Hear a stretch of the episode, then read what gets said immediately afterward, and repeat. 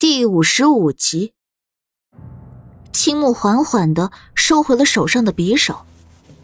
本王不管你们是从哪里来的，若想好好待在武王府中，就别像他一样，使些下作手段，试图诱主。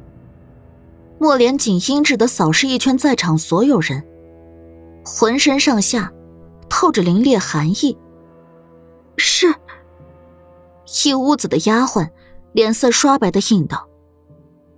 青木带着人，很快就把人拖了出去，血迹被擦干，整个前厅就像从来没死过人一样。莫连锦收回冷冽的视线，正好对上苏黎的眸子。他张了张嘴，竟不知道该说句什么。苏黎挑了下眉，看来是我进了你武王府，有些人不愿再等了。方才本王杀人，你不怕？苏黎笑了笑，看向外面倾盆的大雨。怕什么？我又不是他们。莫连锦顿时黑脸，这女人是在指他不会像他们一样引诱他。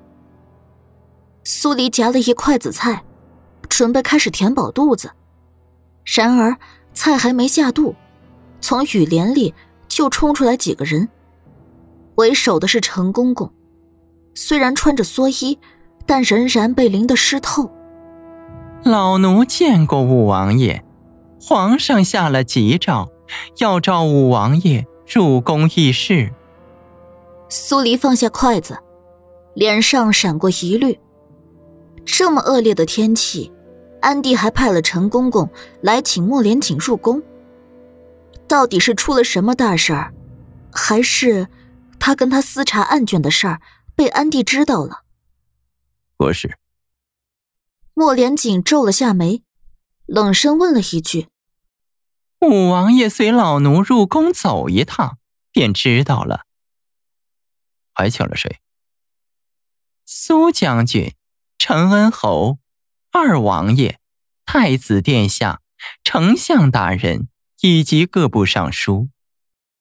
苏黎闻言松了口气，看样子应该跟案卷无关了。容本王先换身衣袍。莫连锦起身，看了眼苏黎，然后朝内堂走。苏黎把一样东西放进袖袍里，也跟着进了内堂。青木很快就送来了朝服。苏黎取出针包。示意莫连锦坐好，你这伤还没有结疤，如果操劳过度，容易渗血。如果血留在了胸腔里面，问题可就大了。我替你试一次针，保你六个时辰内不会出事。嗯。莫连锦在床沿坐下，露出性感紧致的腹肌跟人鱼线，垂眸看着他在自己身上行针。苏黎的手法很快，不过一盏茶时间就结束了。莫连锦把内衣拉拢好，换上朝服。苏黎，苏黎收好针包，抬头看他，还有什么事儿？这是银票，先给你。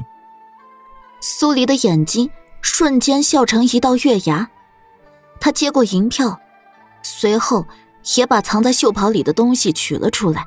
递过去，给你馒头，怕你肚子饿，刚刚偷拿的。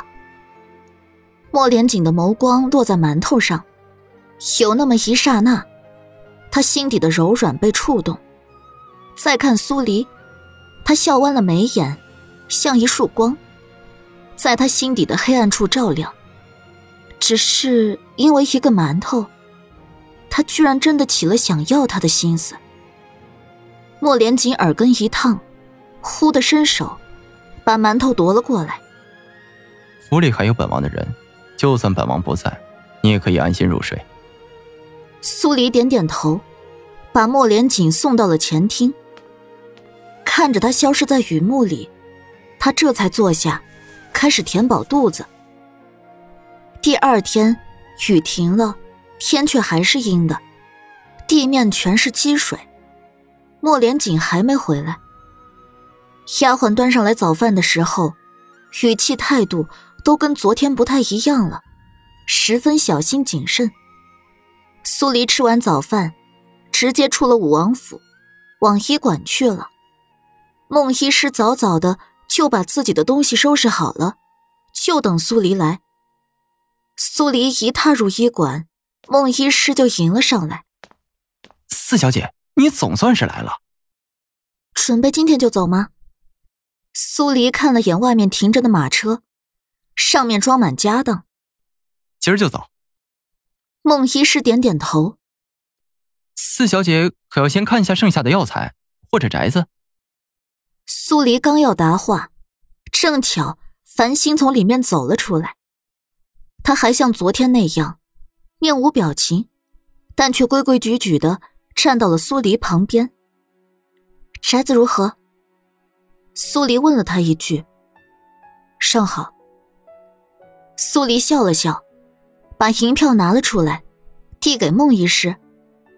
孟医师也把地契、房契取了出来，又按了手指印，这才千恩万谢的离开。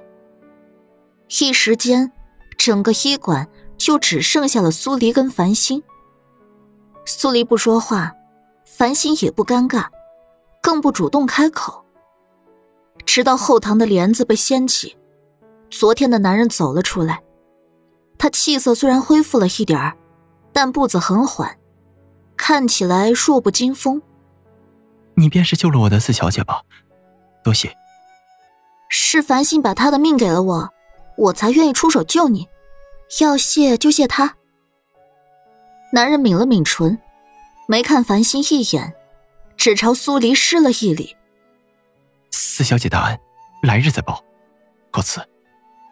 苏黎挑了下眉，没说话。繁星却直接挡在男人面前，冷声道：“简之行，你不许走。”简之行压根不搭理繁星，见他挡了路，错开他，准备朝另一侧离开。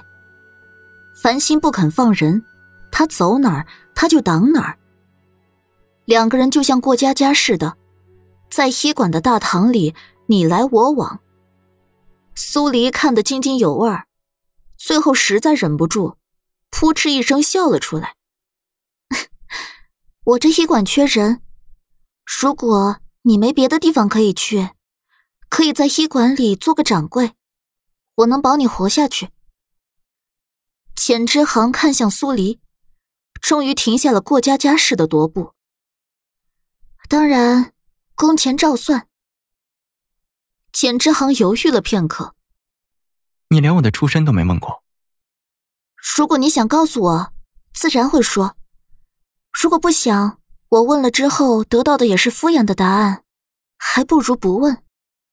既然四小姐愿意信我，收留我，我自然不会做出那种下三滥的事。”嗯。苏黎点了点头，从袖袍里。取了一张额度较小的银票出来。你现在是医馆的掌柜了，我看你像是个文人，医馆的招牌名字就交给你来准备。如果钱不够，你再找我。钱之行走过去，把银票接了过来。好。苏黎又把医馆的理念跟方向说了一遍，钱之行一一记下。苏黎这才看向繁星。现在你放心了，钱掌柜不会跑路，你跟我出去一趟吧。繁星点点头，面无表情的看了眼简之行，然后才跟上苏黎离开医馆。两人去了府衙，还没走近，苏黎就看到了正在府衙外面带着丫鬟等候的苏浅烟。苏黎蹙了下眉，走进苏浅烟，啊。四妹妹，可算是等到你了。苏浅烟上前抓住苏黎的手。我去了武王府，武王府的人说你出来了，我也不知道要去哪里找你好，便来府衙等着了。苏黎不知道苏浅烟为什么还要装，他以为经过上次酒楼的事儿后，两人间的脸皮算是撕破了，不动声色的推开他的手。苏黎的语气淡淡道：“二姐姐专程来寻我，是要随我去验尸？一听到“验尸”两个字，苏浅烟的嘴角一抽，勉强扯了抹笑出来。啊，四妹妹说笑了。今日我来，是有件好事要说给四妹妹听。好事？信了你的邪？明日太子殿下来府中用膳，我知道四妹妹喜欢太子殿下，特意求了祖母，让四妹妹回府一起用膳。二姐姐的美意我心领了，我一会儿要去验尸，尸体数目过多，恐怕明日也验不完。